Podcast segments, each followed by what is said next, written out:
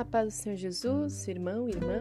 Hoje é dia 1 de abril e hoje, como nós conversamos ontem e está nas outras redes sociais, vamos iniciar o nosso desafio do amor de 40 dias.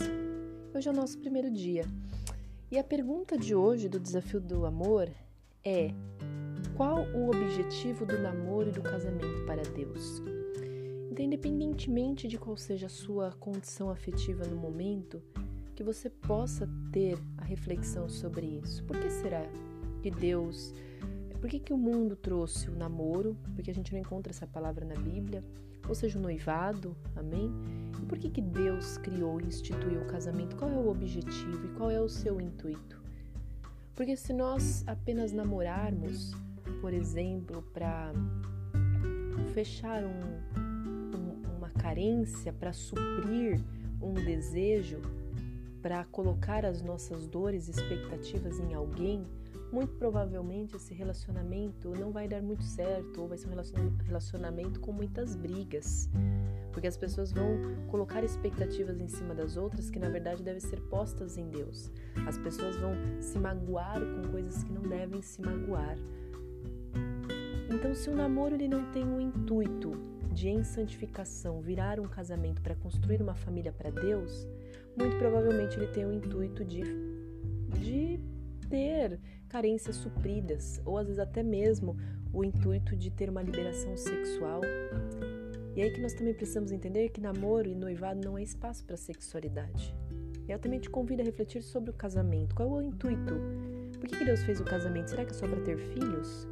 Será que é só para ter relação sexual? Porque o casamento é uma instituição que Deus coloca, né? é um relacionamento que Deus instituiu aqui na terra, que Ele colocou com uma forma de pureza, de santidade, de união, sim, de multiplicação, de gerar. Mas tem mais do que isso. A palavra vai dizer que não é bom que o homem fique sozinho. A palavra também vai dizer que um ferro afia o outro como um amigo afia o outro amigo. Então, o casamento é um espaço perfeito para a nossa santificação, é um espaço perfeito para construirmos muitas coisas, para termos a cura de muitas coisas, para fecharmos a brecha de muitas coisas.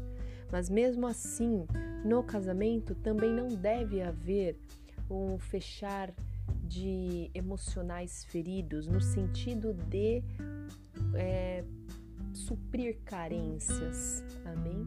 O casamento nunca deve ser para isso. Nunca, o casamento, um relacionamento nunca deve ser para mim, mas pelo outro.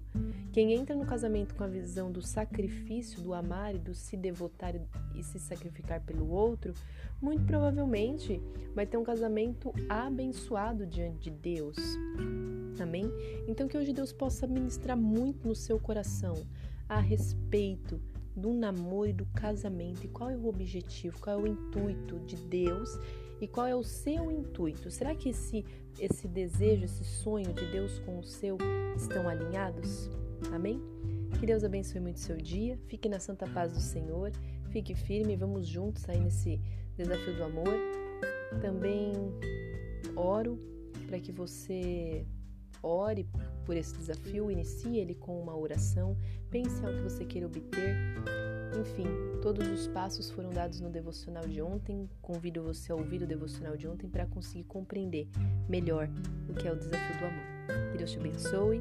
Até amanhã, se Deus quiser.